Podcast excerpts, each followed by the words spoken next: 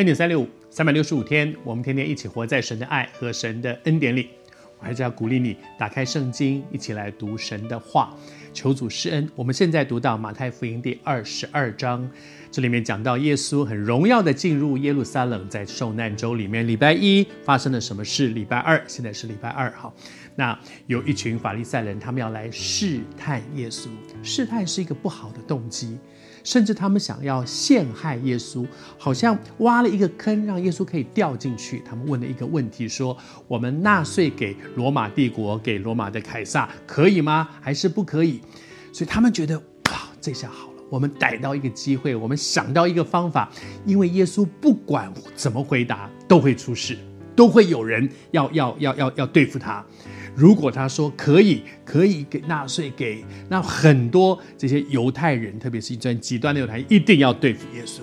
如果他说不可以，哇，那就得罪罗马人。所以他们一定很兴奋的，觉得哇，我们想到了一个一个万全之策。反正耶稣，你不管怎么回答，你都会掉进我们的问题里面去。没想到耶稣有一个很有智慧的回答。回答完之后，他还说：“这这。”接接下去要怎么接下去呢？不知道该怎么接下去。圣经里面很有意思啊，我读给你，他是这样说：他说，他们听见就稀奇，然后呢，离开，就摸摸鼻子走了。为什么稀奇？因为他们发现，哎，我们怎么没有想到耶稣会这样回答？他们一定想，耶稣如果这样说，我们就要这样；耶稣如果那样说，我们就要这样。好像他们觉得我们已经。设计的非常的完整了，但是他没有想到耶稣会那样回答，跟他们原来想的都不一样。这就是一个智慧。我还是说，敬畏耶和华是智慧的开端。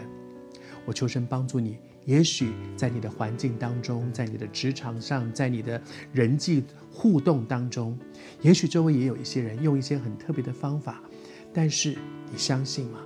当你敬畏神，你寻求从神来来来的智慧，神会给你一个智慧去回答，以至于那个原本要要对付你的人，恐怕对他来讲，他会觉得，哎，怎么没有想到他会这样讲啊？从神来的智慧，祝福你，神的智慧充满你。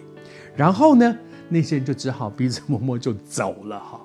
我觉得这件事情真的感谢主，你终究会发现，仇敌的攻击是有限的。仇敌没有那么大，仇敌没有是全能的，只有一位是全能的，是我们独一的真神。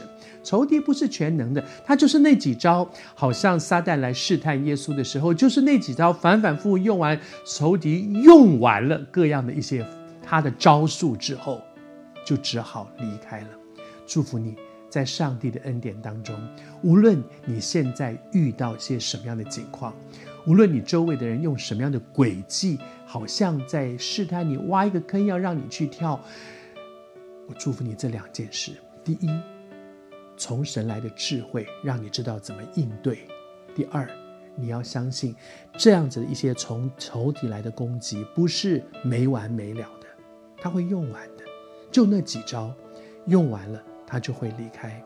祝福你经验在上帝的恩典当中，主。与你同在，得着智慧，满有信心。